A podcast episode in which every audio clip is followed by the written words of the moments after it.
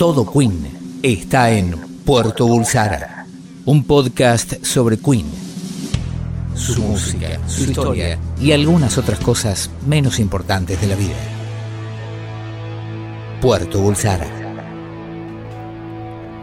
And we're back. Estamos de regreso después de algunos días de ausencia que nos facturaron bastante. ¿Cómo son? ¿Cómo son? Son peores que son peores que quizás lo- los televidentes de, de- de una novela de Avenida Brasil. Pero terminaron siendo demandantes cual, cual pareja. ¿Te ¿Escucharon todos? Claro, por favor. Hay un montón de episodios antes, Sí. pueden volver a escuchar. Me- mejores que este que vamos Me- a hacer hoy. No sé si mejores que este.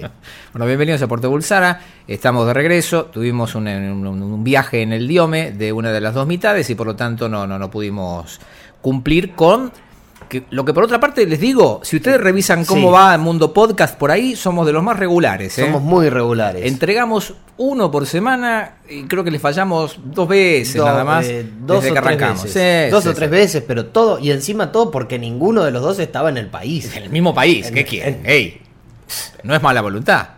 Eh, Eh, pero ¿cómo? Y, y todavía tienen el tupé de quejarse. No deberíamos Ah. hacer un carajo. Ah, hoy, la listo, verdad. terminamos. Ahora se, se acaba. bueno, bienvenidos todos. Eh, Contame un poco antes de meternos en Sí. el tema, cómo, cómo, cómo viene el cómo viene el fandom de, Puer- de Puerto Bulsara en términos de qué están reclamando. reclaman todo, protestan todo. No, eh, hay, eh, por supuesto, el último episodio, que fue aquel en el que eh, se enfrentaron las fuerzas del bien y el mal, no, eh, en el que Fue un debate. debatimos por llegar al alma de Queen Sí. con el componente rock y el componente extravaganza, digámoslo así. Es, es- es un gran nombre, es una gran forma de nombrarlo. Es el Claro. componente extravaganza. Bueno, por algo el, el tributo oficial a Queen se llama Extravaganza, Sí. antes que se lo ponga Flavio Mendoza. Eh, bueno, eh, hubo por supuesto mucho debate de eso, con eh, gente que se pone camisetas y, y toma partido. Pero es que esto no es. eh, yo entiendo que es imposible controlar eh, lo que le pasa a los demás, pero Claro. esto no es una guerra, no, No. Es, no es una confrontación, No. es nada que se le parezca. Es Ter- un Nosotros debate. terminamos el podcast y nos saludamos nosotros. Sí, claramente. Claro que sí. Pero eso es una charla de fans. De, ¿Cuántas veces has tenido esa misma charla con tantos fans? Es lo mismo. Y aparte, y lo más interesante es que no termina nunca. No, no termina nunca. Porque en realidad nadie tiene la verdad de esta historia eh, y, y tampoco nadie intenta evangelizar al otro. Sí. Ni convencerlo de nada. No, Simplemente pero cada expone uno su expone su punto y llegamos a un lugar en donde nos pusimos de acuerdo, que creo que va a ser también carne para otro podcast. Sí, hay, ah, bueno, hubo mucho rebote del tema de. Vos pusiste el acento en la cuestión de cuánto del material de Queen se tocó en vivo. Y hubo bastante debate al respecto, Es que con es porcentajes. Hay gente que se toma un laburo de eh, contar las canciones No, es que hay, editadas. hay Bueno, un, sí, sí. hay un bootleg que yo tenía desde hace mucho tiempo, que se me fue en una inundación, se lo que se llamaba Ópera Omnia. Lo tengo. Ah, ¿lo tenés? Es una caja italiana. Claro, ahí Lo está, tengo. la caja Me- italiana. Me falta un CD que me quedó una noche en un auto y me robaron esa noche y se lo llevaron. El resto de la caja lo tengo. Que son todos los temas que alguna vez tocó Queen en vivo. y que no estaban. Me espera, eran todos los temas que no en- estaban en los discos oficiales. ¿O estoy equivocado yo de eso? No, no, no, eran todos los temas, todos. no más que algunos tenían calidad Bien. de disco oficial y Sí. otros eran, qué sé yo. Imagine, por ejemplo, tenía una calidad muy mala. Muy mala, es cierto, sí, sí. Eh, piratas, piratas de aquellos Piratas de años. aquellos años que eh, daba por tierra quizás con, eh, o, o al menos ser- servía para avalar mi, mi postura al respecto de la diferencia entre uno y otro. Pero bueno, más allá de eso, está bien y hemos sobrevivido a estas semanas de duro escrutinio por parte de los seguidores de Puerto Bulsara. El episodio de hoy, cuando mm, vía WhatsApp nos pusimos de acuerdo mínimamente acerca de sobre qué iba a versar, yo te lancé un desafío. Yo te dije que si tenías huevos, hoy tenías que venir con chaleco. Claro, pero no, no tengo chaleco. Si tuviese, si tenés un chaleco, me lo prestás, me lo pongo ahora y ya tengo la virome en la mano. No, la verdad que no tengo. Deberías acompañarlo con zapatos de dos colores, quizás. Tipo así, viste. Tenía unos ayer Mirá. puestos, unos zapatos de golf. Mira, blanco así. y negros. Esos, exactamente. ¿Por qué? Porque hoy, de alguna manera, sin dejar de ser Alexis Valido, vas a ser un poquito y esto estaba muy pedido Sí, por los seguidores de Puerto Bulsara, vas a ser un poquito Luis Ventura. sí, porque hoy es... O Polino, ¿cómo te ves más? Me veo más como... Me, me cae mejor Ventura.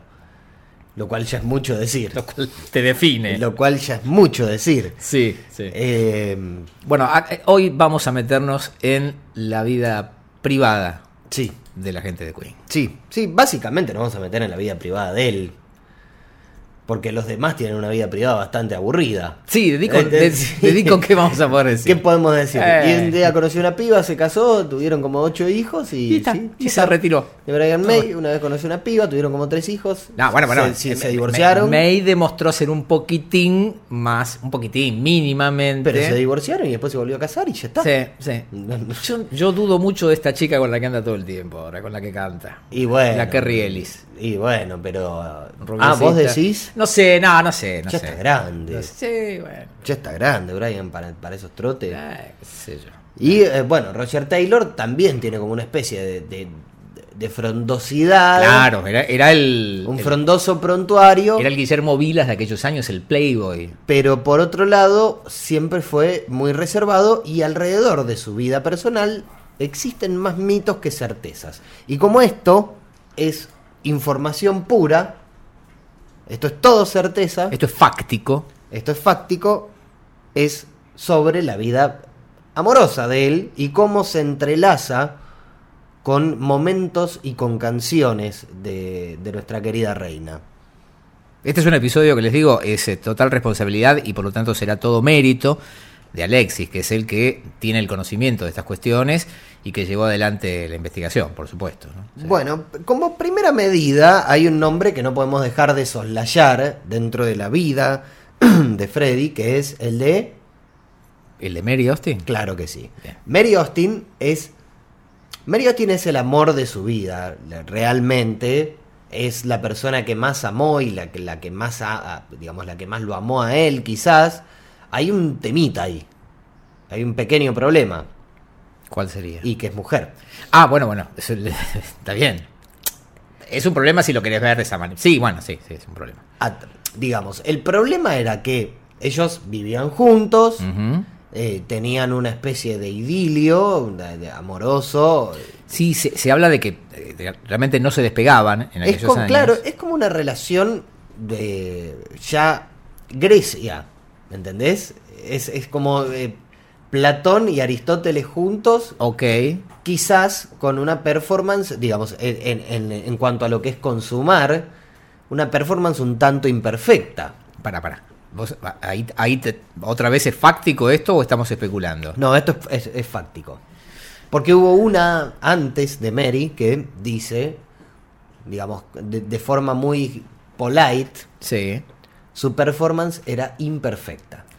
Eso dice de Freddy. Claro, no sabía dónde estaba todo. Bueno. Lo cual, eh, Eh, A ver, esto es- probablemente hable de sus ganas de hacer, entre comillas, bien las cosas, pero, digamos, debatiéndose entre lo que el, lo que este, digamos, el- lo correcto le indicaba y lo que era su deseo o su naturaleza. y ahí es cuando empieza a eh, frecuentar eh, la calle Fleet en Londres.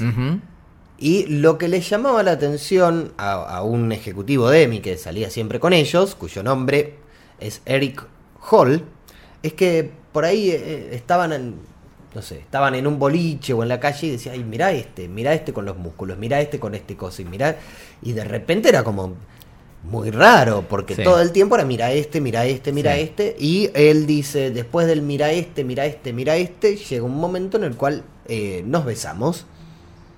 Y ahí entendí, porque era todo el tiempo, eh, mira este, mira este y mira este. Y el primero, digamos, del cual hay registro, eh, al menos en Londres, y que fue algo así como oficial, es eh, Eric Hall, que trabajaba en EMI para... eh, Creo que era el publicista, puede ser. algo así, trabajaba en EMI. Hacia la eh, prensa o algo por el estilo. hacia la prensa y él dice ser el inspirador de Killer Queen. Mira, ¿Por qué se llama Killer Queen? a ver. Porque él dice, o, o él decía, ¿no? Freddy decía que eh, su prominente dentición Sí. era un arma mortal. Entonces él se decía que era como una especie de reina, Reina asesina. asesina. Y Eric Hall decía que yo, en mi cajón, siempre, digamos, para cuando venían los artistas y demás, yo tenía Shandong. Ok, she keeps Maud and Shandon in her pretty cabinet. Y también tenía el pelo como María Antonieta. Y lo mejor es que uno ve una foto de Eric Hall en aquel entonces y sí, boludo, es María Antonieta.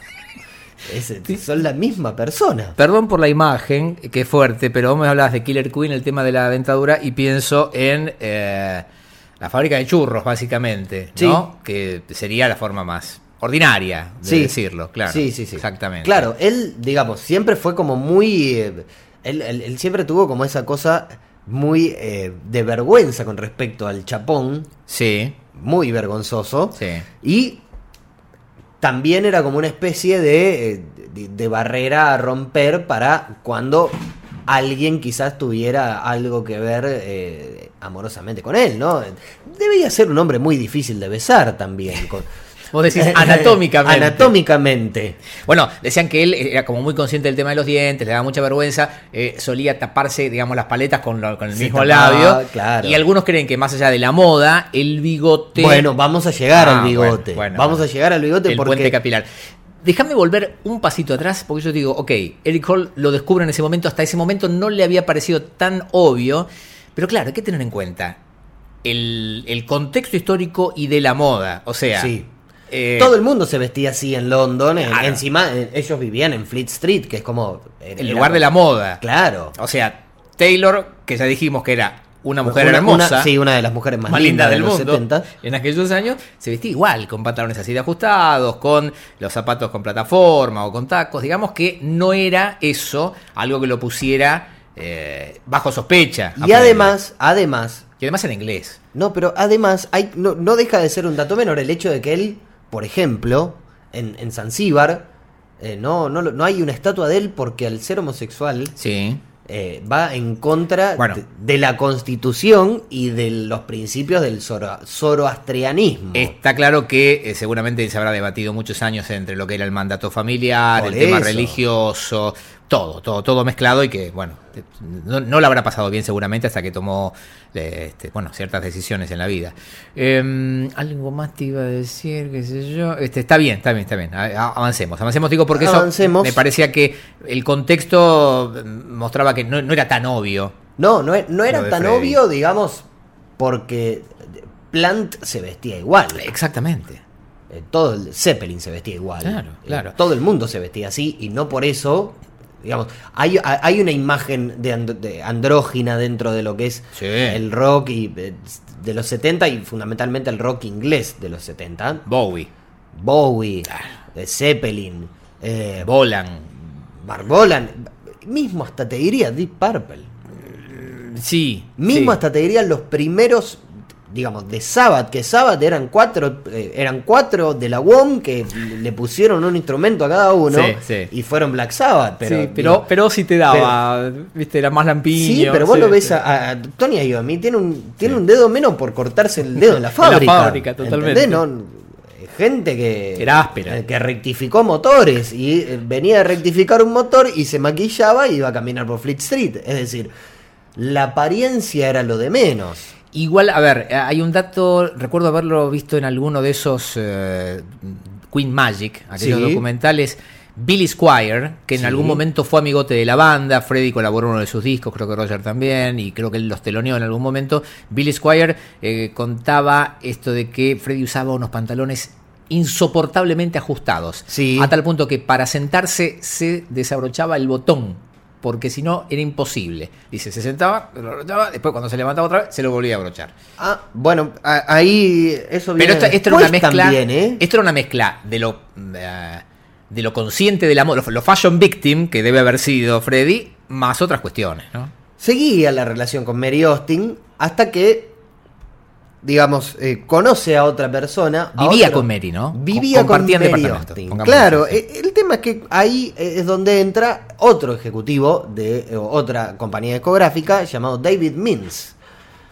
Creo que no lo, no, no lo escuché nombrar, mira lo que te digo. Eh, David Mintz digamos, le confesó a, a, a Freddy que era abiertamente gay, porque era muy difícil también ser abiertamente gay en los 70 en Londres, por, más allá de la- toda la liberación que uno se pueda llegar a imaginar, no era tan así. No, no, no.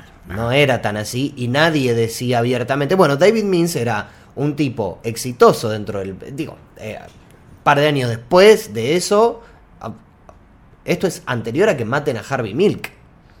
Que está bien, fue en. Estados Unidos.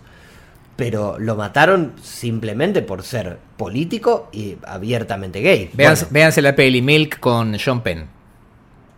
eh, David Means era gay declarado, digamos, saliendo del closet.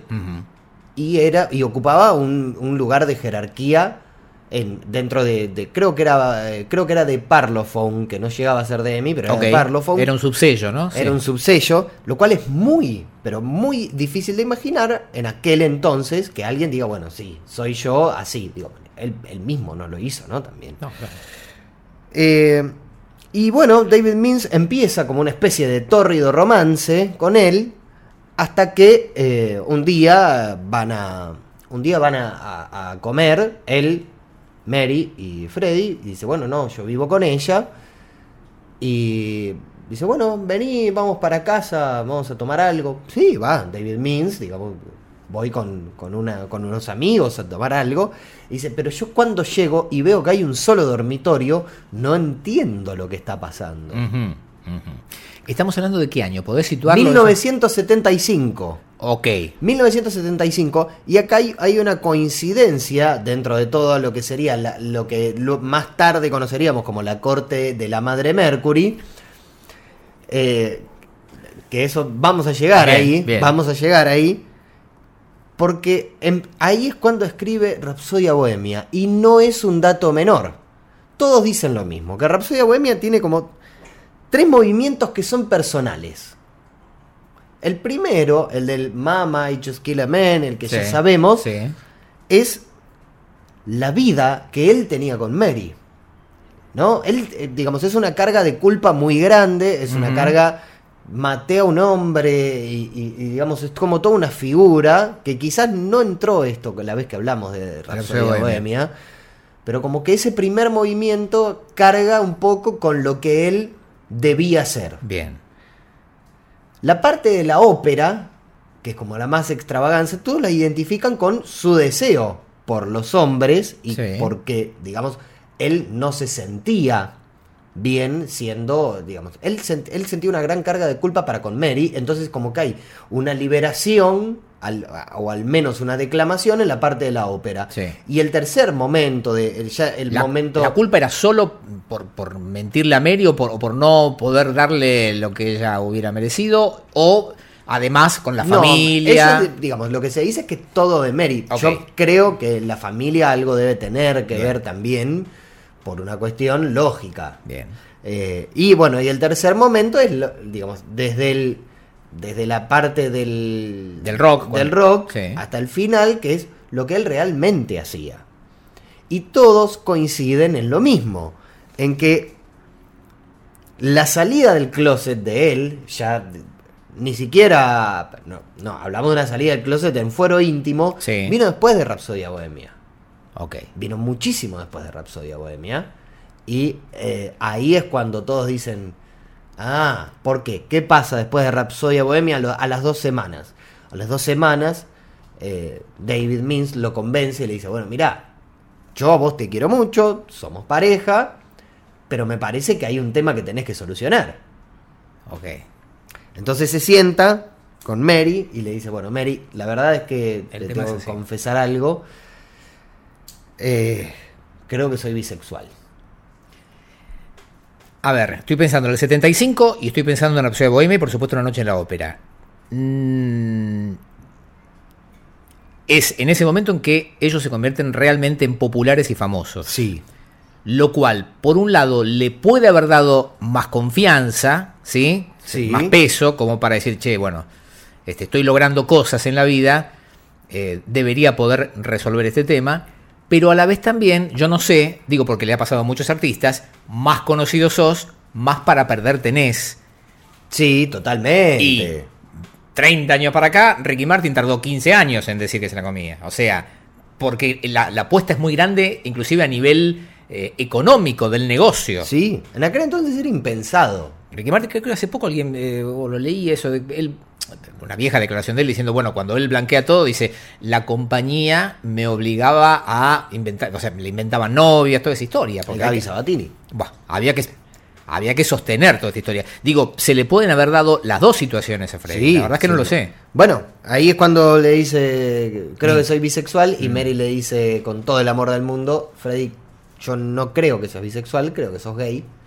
Y ahí quedaron amigos para toda la vida, amigos. Esa declaración, eh, esa charla es tremenda. Y bueno, pero es que de- también. Él, digamos. o sea, imagínate decir, mira, vos es que me parece que... No, no, no, No, estás no, equivocado. estás equivocado. A vos, Vos- no te gustan ni esto las mujeres, nada. Qué bárbaro. Y ahí fue, además, ahí es cuando, eh, digamos, después de esa charla es cuando estabiliza quizás esa relación muy fuerte con David Means y ahí nace Good Old Fashion Lover Boy. Ok. Que Good Old Fashion Lover Boy cuenta cómo era él para sacarlo a pasear a David Means. Porque David Means sostiene en, un montón de entrevistas y demás que era de verdad, era como salir con, con Ricky Ricardo, porque el tipo te pasaba a buscar, te traía flores, iban a bailar tango de hecho, y, eh, eh, y de hecho una vez estaban cenando en el Ritz, Sí. Y él se le sentó al piano a tocarle no sé qué cosa. Y está eso también dentro de la canción. Ok. Sí, sí, todo lo que vas contando son situaciones que se describen en la canción. El tema es el siguiente, porque después de eso empiezan como los rumores sobre la sexualidad. Y... Empiezan los rumores sobre la sexualidad. Y por otro lado también es un, es un tipo que todo el tiempo como que decía que estaba muy solo. De hecho, Living on My Own, más adelante, Sí, que, tam- sí. que para mí también tiene otra connotación. Pero por ejemplo, la letra de Somebody to Love Sí. es como, más allá del tema que nos encanta, es como muy... Es un, es un pedido, o sea, alguien me, puede amar. Es Claro, es un tipo que necesita todo el tiempo estar enamorado, como todo- también decían todos, toda la corte de la madre Mercury, decía, es un tipo que es, es un enamorador, es un, es un tipo que se enamora serialmente. Pero también, por otro lado, esa liberación le traía como ciertas necesidades, ¿no?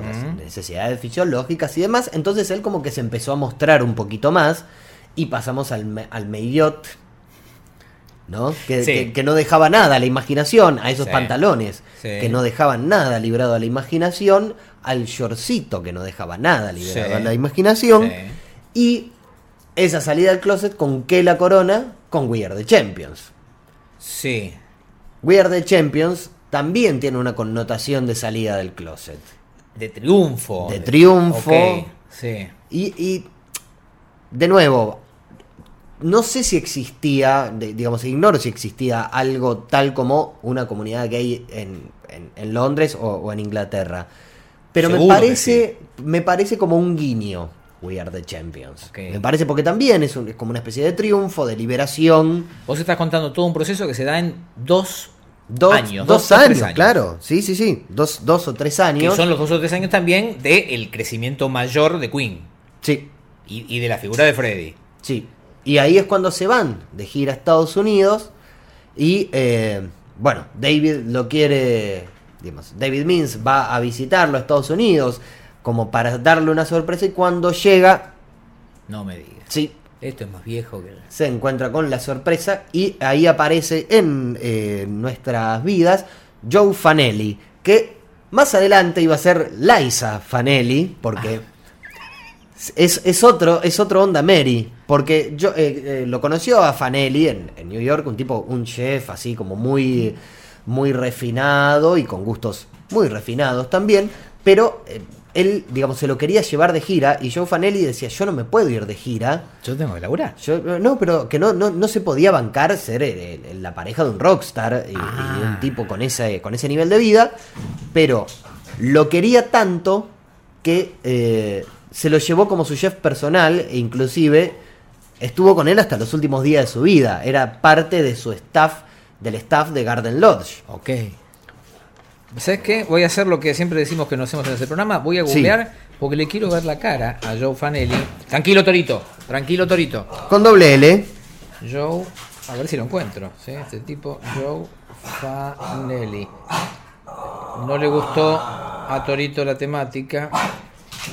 Bueno, Torito se enojó con Joe Fanelli. Sí, claramente. Tranquilo. Tranquilo, Torito. Joe Fanelli, un señor de bigotes. Ah, acá lo veo, abrazado a Freddy. Claro, es, es- es una foto. Es una foto muy, muy famosa. Era su chef personal. Está en, en los videos de Garden Lodge. Lo podemos ver. eh, en cumpleaños. Espera, espera, porque esto no, no, no termina bien. Si no controlamos. Algo le pasa a Torito. Y hay gente persiguiendo a Torito. Y yo no lo persigo porque. él se resiste Si, si yo me voy, eh, es medio, medio mofo te salió Torito y es imposible. se, va, se va por todos lados. Yo sigo hablando y, acá hay, esto es imposible porque hay- están persiguiendo a Torito. Yo sigo hablando y Torito no lo pueden La agarrar. última vez que hicimos esto, eh, el Torito terminó con una ceja rota. Espérate. Espérate, vení, vení, vení, vení. A vení. Cerralo por ahí, cerralo por ahí. Es, no, agárralo bien. Se les va Torito. Esto es, eso sería un momento hermoso. Esto tendría que tener música de Benny Hill. Sí, y esto tendría que ser, esto tendría que ser filmado de alguna forma. Es una lástima que esto no. Ahí está. Bueno, mientras Calmate, hermano, eh. después de habrán sido dos minutos de no poder atrapar al perro, la mitad de la familia Sanso eh, se hizo con el con Torito. Estoy agitado, perdón. Sí, sigamos. Estábamos hablando De ya- Joe Fanelli. ¿A quién le importa Joe Fanelli a esta altura? Eh, bueno, Joe Fanelli, Joe Fanelli, Liza, Liza Fanelli, Sí. Eh, tuvo un romance así como muy corto porque no se pudo bancar ser, eh, ser digamos, también es, es difícil, ¿no? Ser pareja de alguien así, con esa, con esa impronta. Depende, ah, si el tipo ya era famoso también Era como muy cocinero. famoso ya. es un está, tema, es un tema. está. Entonces, lo que hizo Freddy fue llevárselo eh, como su chef personal, iba de gira y todo, pero no eran más pareja. Sí. Mira, acá aparece una foto en la que están Jim Hatton, que va a Sí. ser otro personaje que vos vas a mencionar mucho. Fanelli, May. eh, eh, ¿Quién más? Eh, está Taylor también, pero no lo veo en este momento. Digamos, se, se ve que era parte del entorno. en Era parte, claro, era parte del entorno. Fanelli era el chef personal de. Era el chef de Queen y después de- en Garden Lodge era el, el chef personal de él. Pero claro, estamos hablando del año 79, 80. Y ahí es cuando la, empieza el momento de las chicas. Ok. Donde eh, cuando digo las chicas me refiero a la corte de la madre Mercury, Bien. eh, que era digamos como la reina, era Melina Mercury. Estaba también. eh, Perdóname. ¿Estás, ¿Estás inventando nombres o se, se, se llamaban no, así? se hacían llama- eh, ellos como que en su fuero íntimo tenían todos nombres de chicas. Ok. Entonces estaba Mother Melina Mercury, estaba eh, David Clark, que era... David eh, Clark, de los David Clark 5. eh, sí, era BB, que era Black Beach Clark. Estaba David Clark. Eh, Peter, Peter Freestone, era Phoebe Free- Freestone. sí, sí, claro. Estaba Jean Arthurs. Dave Clark, Dave Clark fue, eh, creo que uno de los últimos que acompañó a Freddy. Sí, digamos, este, estaba ahí, de hecho. Al lado de su cama cuando él murió. Estuvo ahí. Sí. Eran tres. Peter Freestone, Jim Hatton, Hatton y y, Dave Clark. Clark. Y estaba Cold Daisy Evans, estaba Sophie también, Liza Fanelli. Y según lo que decían ellos, Sí. yo no sé si estarán honrando su memoria o qué, pero decían que en un primer momento él no era tan promiscuo, que ellos, digamos que ellas, que su corte era muy promiscua Sí. y que él no entraba tanto hasta que sí en el 80 descubre algo llamado cocaína. Opa. Entonces empiezan eh, el sex safari, como le decían, y eh, era el, el sex de safari que, eh, digamos, como lo describimos, eran las tres Fs. Las tres Fs eran find them, fuck them, forget them. O sea, ¿cómo se traduce? Sería encontrarlo, al chalo y olvídate de Claro, Listo. exactamente. Y empiezan también, eh, empieza también, digamos, un poco a, a- a tallar la cuestión de la contabilidad interna de Freddy porque conoce la cocaína y empieza a gastar en ella algo así como 4.000 libras por semana. Ok. Eh, lo que es, es inimaginable, digamos. Le- le- Decí que después vino el patrón del mal Sí, sí, sí, y, sí, y veíamos como una guita. cantidad, pero era mucha guita para gastar solamente en, en falopa. ¿Y por qué nunca tuvimos el, el tan asociado eh, a Freddy con, con la droga? Porque en- no- no es lo pero que en se aquel destacó. entonces todo el mundo andaba en esa, era Ok. la época del estudio 54, todavía no llegamos a New York. Ok. Pero era Pero me estás hablando de un consumo, digo, esa- toda esa guita se la gastaba él o, o compraba para, la, para No, todo. compraba para todo. Ah, ok, listo, socializaba. No, si no. Ah, era buen si no, amigo. pero ¿cuánto tiempo duraba? No, no, por eso, por eso. Y ok, convengamos que también dentro de esa eh, dentro de esa de esa corte estaba también Elton John, que era uno y Elton. John, digamos, estaba dentro de esa corte y es un tipo que al cual se le cayó el pelo de tomar falopa. O sea, primero se le puso blanco y después se le cayó. ¿Es científico lo que estás diciendo? Eh, a- que el pelo se le puso blanco y se le cayó por tomar falopa es así. La- Lo dijo él. La mejor, la mejor declaración que yo recuerdo vinculada con la ingesta eh, de cocaína por parte de un rockero eh, se, la debo, se la debo a el viejo Ike Turner, quien dijo, yo me metí por la nariz el en, en cocaína en el equivalente a la droga de... al- a la droga. Vamos de vuelta. Yo me metí por la nariz el equivalente a la deuda de un país latinoamericano. Claro, bueno, acá no sé si llegamos a tanto, pero Pero... pero hay, hay una cuestión muy consuetudinaria y eh, en el medio de todo este desenfreno aparece el que no era, el que no fue, ¿Quién? Vince, un barman, un barman que se le escapó, un barman que era un Hell Angel, literalmente. ¿En serio? Claro. Motoquero. Es que ese era el... Era, era oso. Era, claro, era Ocero. Era No me que Freddy eh, Sí. gustaba de osos. Gustaba mucho de osos. Mira vos. Mucho de osos. Y otro al cual invitó a irse de gira con él. Y él le dice: No, mira, yo. so- eh, lo conoce en New York, en, en Estados Unidos. Un redneck con bigotes, o sea, un, un tipo muy grande, grandote, muy fornido, que andaba en moto, que era barman. Sí, sí, un áspero total. Y le dijo que no. Y después, e- ellos tuvieron algo así, como un romance de una semana, pero con los años, la parte de la corte cuenta que, que él como que cada tanto se sentaba a mirar fotos de él con Vince.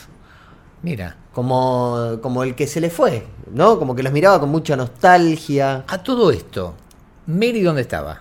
No, no, Mary era su amiga. Está bien, porque yo recuerdo que cuando, fi- cuando finalmente deciden no convivir más, él le compra este o- Le compra una casa. Le compra una casa y seguían teniendo esa relación muy estrecha de amigos. Sí, sí, sí, era, era, era su, su alma gemela, M- Ok. Mary. Él, digamos, no podía, no podía satisfacer todas sus necesidades, pero es la persona de la cual estuvo enamorado toda su vida.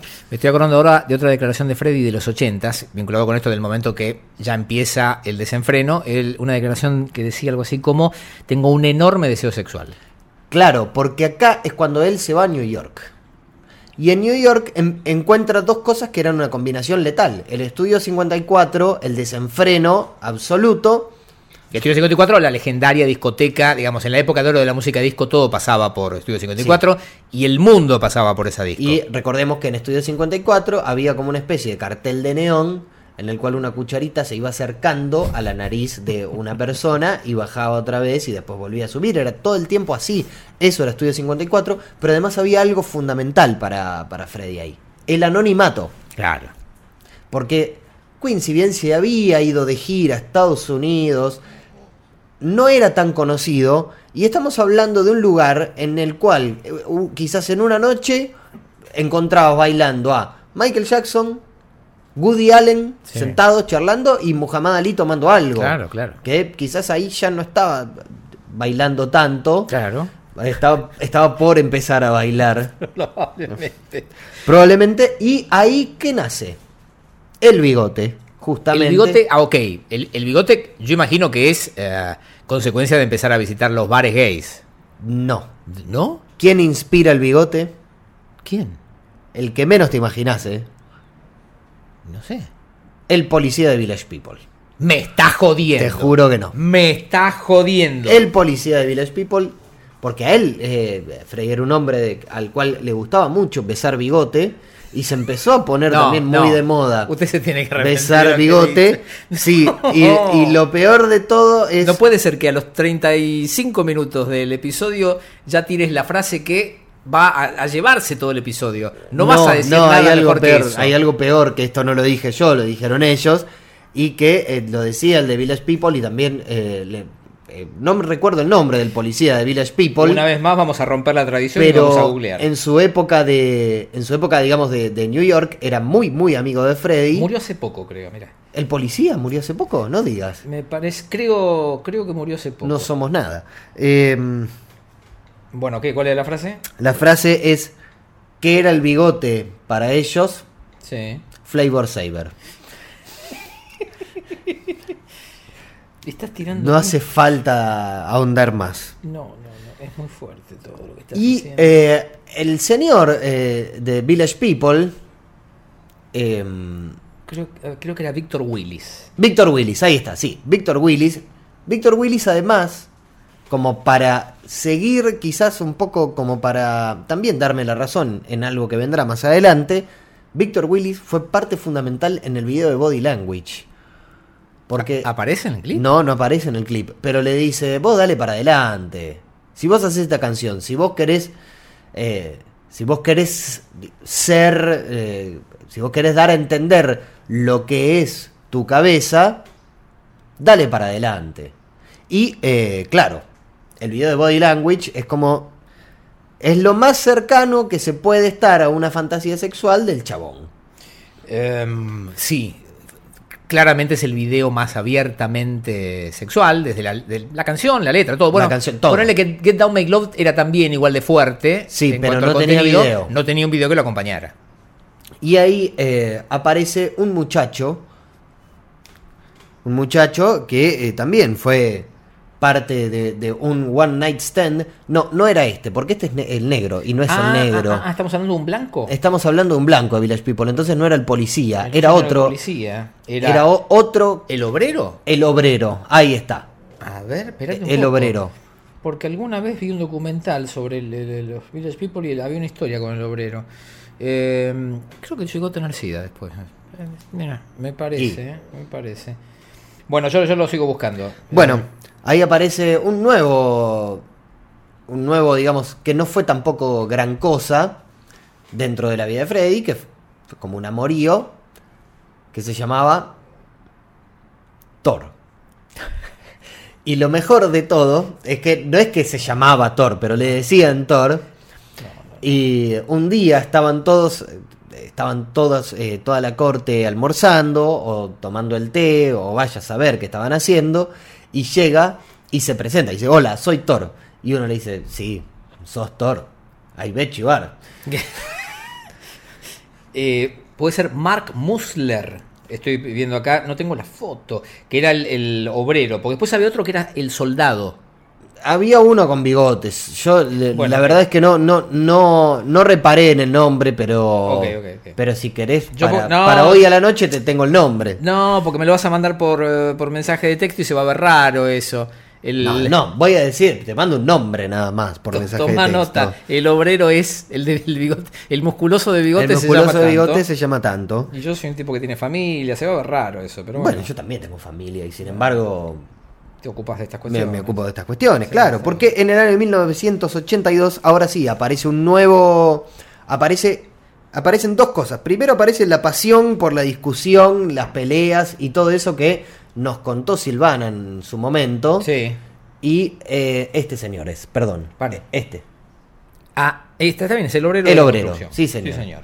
Bien. Eh, aparece toda esta cuestión, esta pasión por las peleas, porque de alguna forma parecía que, eh, digamos, ellos tenían la idea de que eh, las peleas a él como que le daban, era una drama queen, obviamente, sí. y que las peleas a él le daban como cierto, como cierto, como, como una especie de, eh, se inspiraba ahí, ¿entendés? El tipo como que todo lo que necesitaba para componer lo conseguía con las peleas y el desamor. Peleas de pareja. Peleas de pareja, claro, sí. peleas, No- no- gritos. No sería ni el primero ni el último que este, saca material de estas situaciones, ¿no? Y eh, ahí el problema con Bill Reed es que Bill Reed era un tipo bastante violento. No solo en la parte verbal, sino también física. ¿Estamos hablando de Thor? No, no, no. Este Este, ya, ok, Thor ya perdón, pasó. perdón. Ahora estamos con Bill Reed. Bill Reed. Bill Reed eh, llegó al punto de morderle la mano un día antes del concierto de Milton Keynes. Le, le mordió, digamos, acá, que no sé cómo se llamaría. En, el lugar donde se une el pulgar con el índice. Claro, y él no, no pudo, o no sé si no pudo tocar el piano, tampoco, pero no pudo tocar el piano, ni eh, o eh, pudo tocar a penitas el piano en el concierto de Milton Keynes en 1982. El que aparece en Fire at the Bowl. Es ese. No, no, no, otro, otro, no el de Fire at the Bowl. Pero El- no, ¿no era el de Milton Keynes? Sí, pero el del Milton Keynes de Fire at the Bowl me parece que es en el 80. No, en el 82. Bueno, lo, lo mordió ahí Sí, sí, sí. un día antes de eso. Y eh, él ya gozaba de una, de una muy eh, de una popularidad notoria en Estados Unidos, Sí. ¿no? Eh, pero empieza a aparecer el SIDA. Ellos como que no entendían, eh, ellos me refiero a todo, a todos Sí. a todas las chicas de la corte de Mercury. eh, porque ellos, yo digo chicas para que nadie se ofenda, ellas mismas, se- eh, Sí, ellos sí, mismos se dicen como the girls, o sea, son the y es, girls. y es común, y es común. Esp- Espera, em, ya había empezado también el tema de Alemania. Ya venían grabando. No, no, no, no. ¿Cómo que no? No, em, em, venían grabando en Alemania, pero no empieza el tema de Alemania de la, él. la cuestión alemana La todavía cuestión no estaba. Múnich viene después de esto, Perfecto. porque después de después de grabar I Want to Break Free, del video de Want to Break Free, en Estados Unidos le hicieron la cruz, la Estados Unidos de. Reagan Sí. le hizo la cruz y él como que se sintió muy mal porque le gustaba mucho estar en New York, de fiesta, ya sabemos, ¿no? Toda la- todo lo que se ha contado sobre las fiestas de la New York, y ahí es cuando va a Múnich. Sí. Y en Múnich eh, empieza a salir con Bárbara Valentín. Ahí está, vos la mencionaste. Sí, Bárbara Valentín, para quienes no la ubican, una actriz alemana ya fallecida, que era como decir voluptuosa es como es como quedarse corto porque ¿Era gorda? era una bestia. Brigitte Nielsen era Anita Martínez al Ah, lado no, estamos de- hablando de una mina muy fuerte entonces. de una mina muy fuerte, pero no no es que era eh, gorda, era como Descomunal. descomunal. O sea, debería tener, no sé, 160 de tetas, debería tener 140 de culo, debería tener una cintura de 80, medía más de 2 metros. Ok. Era una bestia, pero literalmente era como todo lo mujer que se puede llegar a ser una mujer, como una amazona. Y él, digamos, lo raro es que termina como saliendo con ella, ¿no? Que es como... Era, a ver, ¿cómo explicar quién era? Era, eh, mira, mira lo que era. Una bestia. Eh, eh, mira, acá aparece Wanda Nara. Sí, bueno, siendo muy buenos con, con Wanda. Sí, sí, pero ese tipo de mina, sí, sí, una libertad LeBlanc. Claro, una, como una vedette, lo, Sí. que, lo que sería acá una vedette, pero que le saca una cabeza a la vedette más alta que puede haber acá. Sí. Y, le saca también. y no sé, pulposa, por muy pulposa. Mira. Allí están juntos. Eran pareja. Mirá de la manito los dos. Claro, Sí. porque eran pareja, eran pareja. Sí. Y eh, yo creo que todos dicen que como que él se metió con ella para tener a alguien, digamos, con una reputación más salvaje que la que él tenía. ¿Ves? Mira ahí, la anterior. Mira eh, la proporción entre dos tipos y ella. Sí, dos marineros y ella, ese es enorme. Ahora, escuchame una cosa. eh, Sí. Ella era más grande que él. Ella era más grande que él, claro. Era más grande que él. De- ella es la que está en el balcón del video de It's a Hard Life, Sí. como para que lo ubiquen. Es la que le, le pisa el, el pie. Esa. La que está en el balcón, Sí, digamos, sí, con sí, todas sus voluptuosidades al aire casi, es ella. Bárbara Valentine. eh, también se vivían peleando todo el tiempo, todo el tiempo. Y de hecho, no es casual, no es casual que él haya escrito It's a Hard Life en el medio de esta relación con Bárbara Valentine. Porque él, digamos, cuando fue a, a Múnich y demás, eh, también vivía de fiesta y todo lo que sabemos, pero había un tema ahí con, digamos, con, con Bárbara Valentine que la, ella lo quería mucho a él, él la quería mucho a ella, eran como, eran las dos personas con, con, con una reputación sexual más fuerte de Europa en aquel momento y estaban juntos, o sea, era como, y, a veces decía Peter Freeston, dice, yo, no sé cuántas veces me ha tenido que ir de la habitación porque ellos arrancaban y Ni, les, ni les preocupaba Claro, quién ellos estaba. arrancaban y si estaba el que estaba. ¿Y cómo cierra esto con lo que vos contabas de los testimonios de Mary Austin y una novia anterior en cuanto a que sus relaciones eran Es muy raro. Pero es que yo creo que es una relación más de egos. ok? Porque Mary Austin no es ego. No, claramente. Eso es amor. Acá hay una cuestión quizás más de egos, más de jugar al macho y jugar a la, a, a- a- al- a la amazona. De, a este lo voy a convertir. ¿Fue la época de mayor descontrol de Freddy? La de Múnich. Porque creo Sí. haber eh, leído alguna declaración de Brian en ese sentido, eh, no apuntándole directamente a Freddy, pero eh, sí decía que eh, Berlín como que no le traía, perdón, Múnich no le traía como buenos recuerdos, eh, el estudio en el que grababan estaba en un, en, en un, en un edificio que decía que era gris y que era oscuro, y como Sí. que... Él estaba muy, muy, Era todo muy negativo. descontrolado en aquel entonces, año 83, entre el 83 y el 85. Tenía una pareja paralela a, Ba- a Barbara Valentine que se llamaba Winnie Kirchberger, que era un cocinero alemán. Mirá. También, ¿no? Eh, le faltaba nada más que el, el gorrito con la pluma y el coso de birra en la mano, porque era, digamos, él, su, su ideal de hombre era Bart Reynolds. Y siempre lo- se lo decía a todos. Como que a él le gustaba Bart Reynolds, entonces se buscaba a todos parecidos a Bart Reynolds. Bien, macho, bigote y toda la historia. Toda la historia. Y eh, bueno, también con este Winnie Kirchberger se, se vivían peleando, pero con acá hay una cuestión más, que es, ni Winnie Kirchberger hablaba una palabra de inglés, ni Freddy hablaba una palabra de alemán. La relación perfecta. Y en el medio estaba Bárbara Valentine, que a lo mejor oficiaba de traductora entre los dos. No se termina de entender muy bien porque era todo un quilombo la época de Múnich.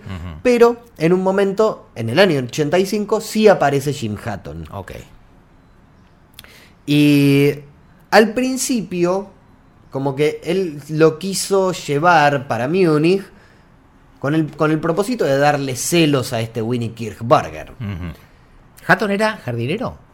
Hatton era Eh, tiene- Era, no sé- ja- eh, ah, no, Hatton todavía no era jardinero. Hatton era como una especie de. Él lo conoció, digamos, en, en- en un bar. Así, En la noche. En la noche, como de círculo de amigos, pero al principio no es que lo vio y dijo, ay, Freddie Mercury. No, dijo, bueno, sí, ahí está. Fue más al revés el flechazo. Fue él diciéndole a, a, a Hatton, bueno, vení, te llevo, subí que te llevo, como diría, como diría Sandro. Sí. Y cuando él conoce a Hatton, también es como que dice, bueno, es este, con el que voy a sentar cabeza, con todo. He's the one. ¿Qué edad tenía en esa época, Freddy? Año 85 tendría 39 años. Ok. 39, 40 años. Y ahí es cuando también.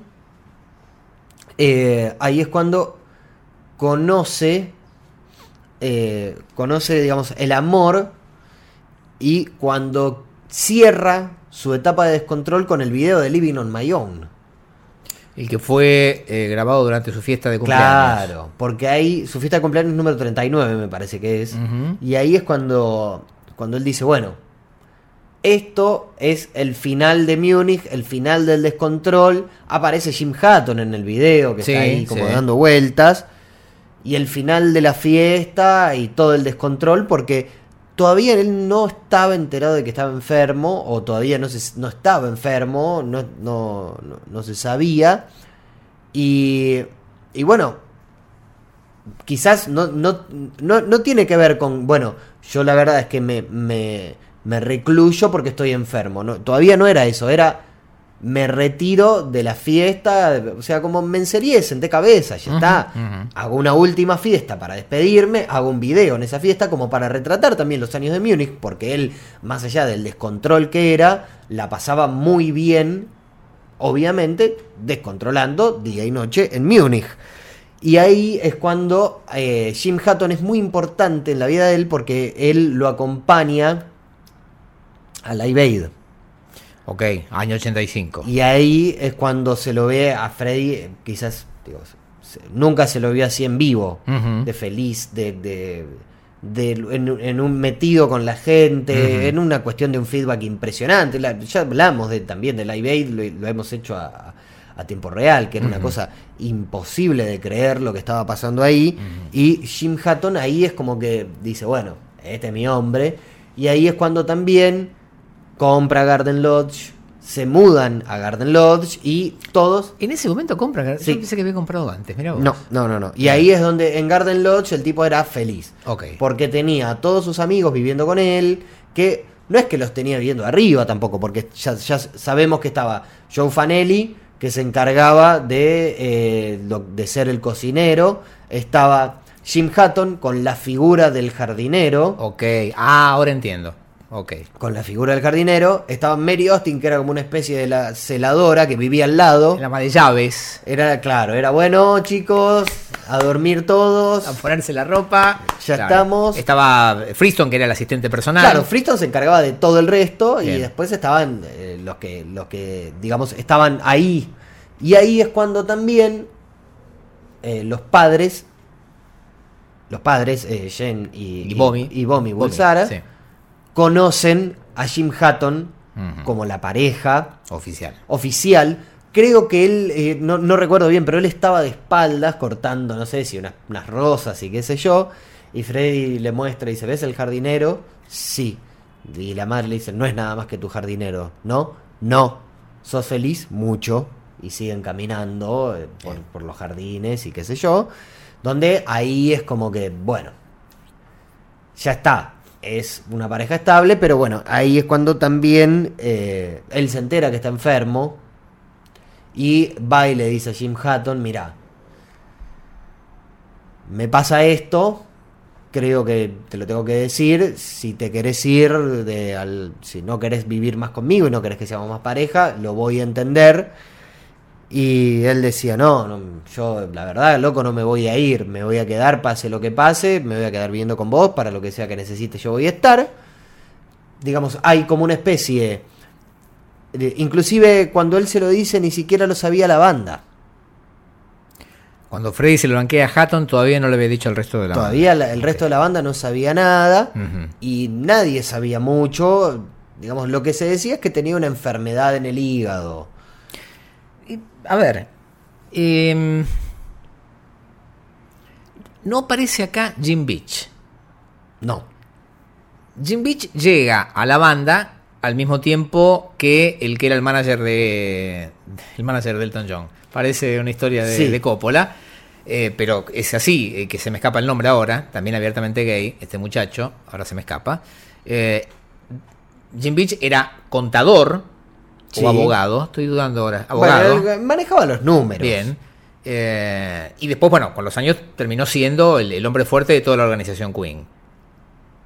En algún momento, a pesar de que es un señor que tiene familia y todo lo demás, en algún momento eh, yo tuve el dato de ese que, bueno, que Jim también se sumó al club y que había tenido, eh, no una, una situación con Freddy, pero que había sido un poco eh, promotor también de determinada apertura de Freddy, como diciendo, bueno, ya cada vez somos más, Ah, bueno, puede, puede haber pasado. Lo que pasa es que no, no atraviesa tanto su historia, digamos, no esto es más una historia Íntima, íntima, personal. Digo, la, la banda ni siquiera está cerca, de- en ningún momento tampoco de, de- de todo este de todo esto que hemos hablado. no sé No, nada. nada. La banda no, no apareció nada porque esto es muy, muy, muy foro íntimo. Lo Y- cual también, lo decimos una vez más, desmiente aquella afirmación que un este, querido y legendario hombre de los medios me había hecho en cuanto a que para él, según le habían dicho en el 81 cuando viene Queen a la Argentina, Freddy y Roger eran tenían algo. sí. No, es muy difícil de Exacto. imaginar, es muy difícil de imaginar. Bien. Y lo último de Jim Hatton, Jim Hatton falleció en 2010. Ujú. escribió un libro que es Freddy y yo, que es- está muy, es muy, eh, digamos, es- yo lo quiero mucho a Jim Hatton, ¿eh? Yo lo- lo- le valoro quizás- Aprendiste a quererlo. No, pero siempre le, le- le valoré esa cuestión. La fidelidad, la lealtad, se fidelidad y la lealtad de quedarse, de inclusive seguir siendo el jardinero hasta el último día de su vida, por más que era él se encargaba del jardín, era suyo, y, y después se fue de Garden Lodge. O sea, no es que Mary Austin lo echó, ahora vi a Mary Austin en Garden Lodge, me parece. Espera, espera, espera. ¿Esto lo, lo charlamos ya o no? Eh, en algún momento yo eh, creo que lo leí a Peter Freeston, a Freebie, contar que tras la muerte de Freddy, aparentemente Mary, que fue la que recibió como herencia Garden Lodge, eh, les dijo algo así como, bueno, muchachos, quédense tranquilos, quédense en la casa todo lo que quieran o necesiten, a todos los que vivían ahí. Sí. Estaba Freebie, estaba Hatton, y vayan a saber cuántos más. Fanelli, no, eran cuatro o cinco. Pero ahora estoy dudando de la fuente. Creo que fue Freebie el que en un momento empieza a contar que Mary se ortiva. Bueno, Mary es muy. Mary creo que vendió Garden Lodge, me parece. Me está jodiendo. Me parece que estaba. Yo- No, se mudó de al lado de Garden Lodge. Hace tres o cuatro años dio una nota eh, a un diario inglés eh, en Garden Lodge. Ella es la responsable barra culpable de las, los- las placas acrílicas sí, que hacen que ya no se pueda... ¿Ves? Y Mary sí nos cae mal. Eh, ahí, ahí se ortivó. Ahí. Yo, yo, a mí me cae mal. ya no se puede dejar ningún, eh, no se puede pintar el paredón de Garden Lodge, la gente deja post-it y esas cosas, pero las despegan, obviamente, porque hay como unas placas acrílicas. A mí me cae mal. Este, lo me cual mal. hizo, hizo perder mucho del encanto este, de, de ese homenaje permanente que había en la puerta de la casa y demás. Y en la larga nota que le dio a un diario, eh, estaba muy hortiva. Sí. Eh, y, y- y me da la impresión de que no tampoco hay feeling con ni, ni con May ni con No, Taylor. con nadie. Ni, ni con. No hay feeling tampoco, ni con Peter Freeston. No había feeling con Jim Hatton. No había feeling con nadie. O sea. Mary Austin es muy eh, cerrada con respecto a, a la vida. Digamos, ella se mudó de al lado. Cada vez que le enganchan por la calle y le sacan unas fotos, es como que va e increpa. O sea, no te tiene que ver que le está sacando fotos, sino va y te dice que me sacas fotos. Está muy bonita. Yo la- en esta nota que de hace un- algunos años, la verdad estaba una señora muy Es elegante. una señora muy elegante, claro. Ya debe tener 60 y largos. Probablemente, muy bonita. Eh, no voy a encontrar esa nota, pero este, se, se había urtivado y había como generado un, ma- un mal clima. Es Este, que- difícilmente alguno la mate tampoco ahora y No, salga a decir no, algo. no, no, no, no. Ya está. Pero, digamos, a, a mí le- le- la figura de ella no, no, me, no me termina de caer del todo bien. Justamente por, por, por esto, ¿no? Porque hay que entender también dónde estás y quién sos. Hatton quedó bien parado económicamente de- de- después de la muerte de Después Freddy. del libro, él escribió un libro. Del libro. ¿Vos decís que él se fue con una mano adelante y otra atrás? Freddy no le dijo nada. Qué raro. Me, me- me cuesta. Me cuesta creer que no. Pero por otro lado, digamos, acá hay una cuestión que es que Mary Austin monopolizó absolutamente todo Y se quedó con todo. y se quedó con todo. Hatton me parece que. Me parece que de hecho le correspondía algo. Y después del libro, el libro no la deja muy bien parada tampoco a Mary Austin. Ok. en términos de posesividad para con para con, con Freddy y demás y un poco también eh, me parece que ella como que tiene algún algún celo Eh, Fue una situación rara la que ella vivió. Extraña. Porque no, es que le blanqueó todo y él después dijo, bueno, listo, hasta acá. No, no, porque mantuvieron su relación el resto de la vida de Freddy y esa la ponía en una situación rara. este. Probablemente también muchos de los amantes de Freddy hayan sufrido esto de eh, estamos nosotros, pero ojo que también está Mary ahí. claro y con quizás con Hatton eh, ahí más chocaron porque a lo mejor vos bien decías en el comienzo, Mary fue el amor de su vida, pero a lo mejor Hatton también. claro Entonces ahí, ahí puede haber y Hatton digamos fue un amor como debe ser un amor y no un amor platónico Claro, ni tampoco una cosa de una noche nada más. No, O una no, calentura no, no. de un rato. Eh, En algún ¿Vos? momento sí, habíamos hablado de Jorge Don. Yo te pregunté, sí, algo de Jorge Don, me dijiste no, con Jorge Don no, pero Nureyev dicen. Rudolf Nureyev. Sí, Jorge Don también era como parte de una especie de. de circuito de. digamos, intelectuales, artistas y demás que. que eran, que, que eran homosexuales y que estaban como en una especie de círculo. De círculo de fiestas muy, muy exclusivos que me parece a que ahí pudo llegar a acceder. Pero no, no, hay, no hay ningún dato eh, dando vueltas sobre Jorge Don. Sí, sobre Nureyev, unas versiones que indican eso, pero no, tampoco tanto.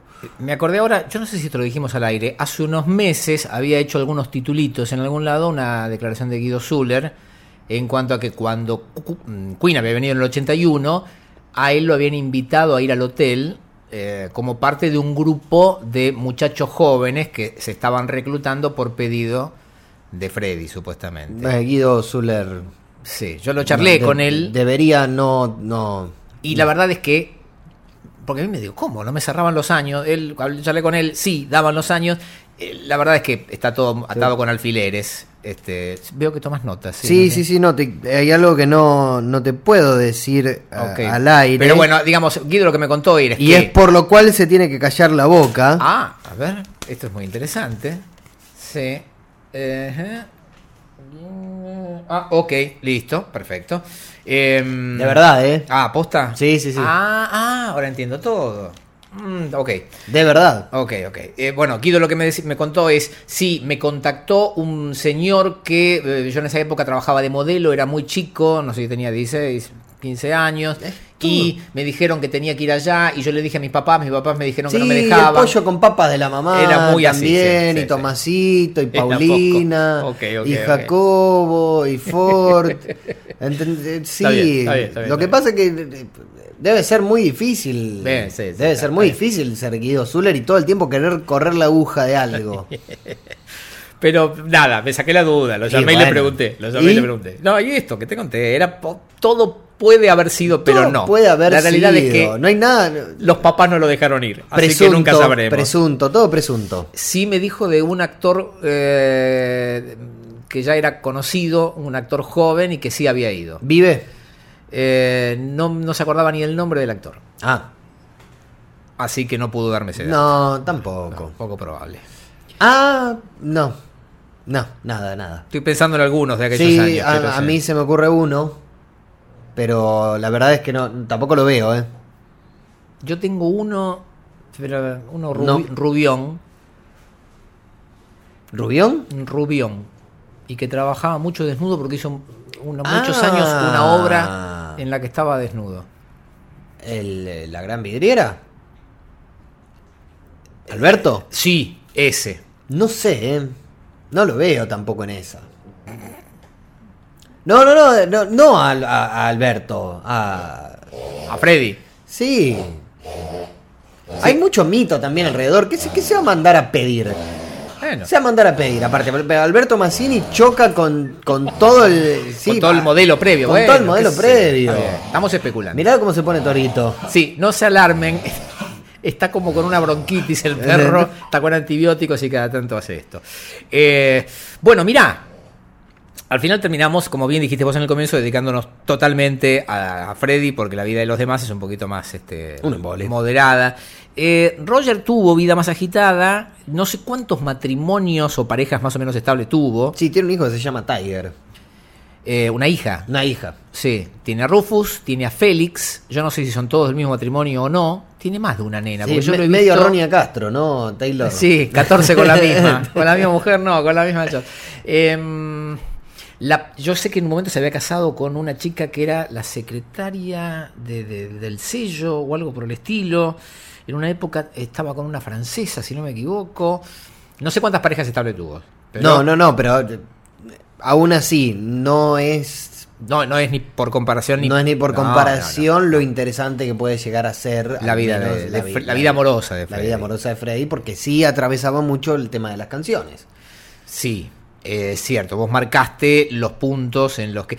Y, a ver. en, el, en los discos finales, que es donde uno se empeña en buscar más huellas, sobre todo porque sabiendo en Inuendo que le Sí. quedaba poco tiempo. ¿Hay alguna cosa que veas por ahí que se vincule con esto? Bueno, curiosamente, la última canción de amor de Freddy es a los gatos, Sí. Ah, bueno, pero. que es de Laila. Dilaila, sí, bueno, pero eran su, era- eran su, su compañía. Que ese es un tema que algún día vamos a tener que charlar, pero más allá de, de la canción y todo lo demás, El miau. pocas cosas más siomes que dedicar una canción a un gato. Con, con miau incluido. Sí, me acuerdo de eso, me acuerdo de mi gato del trío San Javier. ¿Cómo era? Eh, ayer abrí la puerta de mi cuarto y solo me esperaba allí mi gato. Lo poco que le doy no le hace falta y sin embargo de él recibo tanto. Se viene hasta mis pies, me ronronea y no me acuerdo más. Y el estribillo era mi gato, testigo de todos mis malos ratos, mi gato. El trío San Javier, titanes de la música que tenían una canción para cada eh, ocasión festiva. Sí, Tenían para el Día del Padre, el Día de la Madre, el cumpleaños de 15, el abuelo, todo eso. sí, sí, Muy sí, hermoso el trío San Javier. Hermoso, hermoso. Bueno, esto ya está. Ya está, Ya está, eh, eh, era muy esperado y pedido el episodio Intrusos, el episodio ¿Qué, qué tal estuve? Vos como No, hombre de los medios. Estuviste impecable, yo sé, eh, reconozco de vos, entre tantas otras cosas, una rigurosidad que hace que sea casi imposible rebatirte eh, en cuanto a las afirmaciones y bueno, viniste munido. Esta vez no quería, no quería pifiar. No, no, trajiste el anotador. Traje el anotador. De hecho, nosotros, eh, la cuenta de Puerto Bulsara subió una foto de eh, cómo venías trabajando eh, con las anotaciones y... este, Porque acá era- es muy difícil también. Yo creo que, para, por ejemplo, para, hay un par de capítulos que me voy a traer cosas anotadas. Pero porque eh, esto es... Esto era importante. Esto es dato, dato, dato, dato, dato, información, algo de interpretación. Si uno quiere, puede, eh, ya con el partido absolutamente terminado, decir, debe haber sufrido mucho, Sí, sí. pero pareciera que al final de su vida encontró la paz, la tranquilidad y el amor. Sí, sí. Sufrió muchísimo, de hecho, living on my own, viviendo solo. Siempre todas las. Siempre todo terminaba. Todas los- las canciones de desamor de él. eh, si aparte es como que era muy culposo. eh, Siempre Y- tenía la culpa él. Sí. Jealousy. Eh, My Melancholy Blues. Eh, ah, ¿Cuál más tenemos? Save Me. Sí. Save Me. Ok. eh, It's a Hard Life. Eh, todas esas canciones, todas las canciones de desamor que él hacía, siempre lo tenían a él en el centro de la escena de ser o la persona abandonada, pero al mismo tiempo como que necesitaba que alguien lo saque de eso, de esa, no, ya no del sufrimiento, sino como que él decía, hay algo que yo estoy buscando y que no puedo encontrar todo el tiempo y eh, eventualmente se me van todos porque soy un descontrol. Yo creo que tiene que ver con eso. No sé, no sé, eh, no se me ocurre tampoco quizás una canción para Hatton. Eh, lo que sí dice Jim Hatton es que la I Still Love You es para él. Porque él estaba ahí. The These Are the Days. Sí.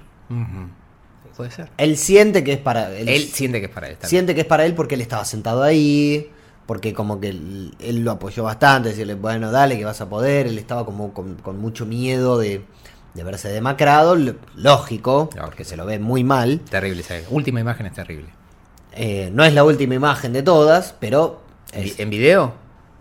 en video sí, en video sí es la última. En foto no, en foto está la, la imagen de él parado con, con Delilah justamente en el jardín de Garden Lodge. En, No sé si la vi. Yo vi una en la que está en- dentro de una limusina que está como hundido. en No, el eso es. No, esa la de la limusín es en. Eso es en la entrega del premio de la banda más importante de los 80. ¿El. Ivor Novello o algo por eso? El Ivor Novello No, no, o no. algo así. No, no estaba tan mal. Yo recuerdo cuando fue a recibir el Ivor Novello y estaba muy demacrado, pero no, en una estaba como consumido. Saliendo de la auto. limusina, así No, sentado, sentado. Sentado, que- Sentado. que- que- Hundido, con el traje celeste.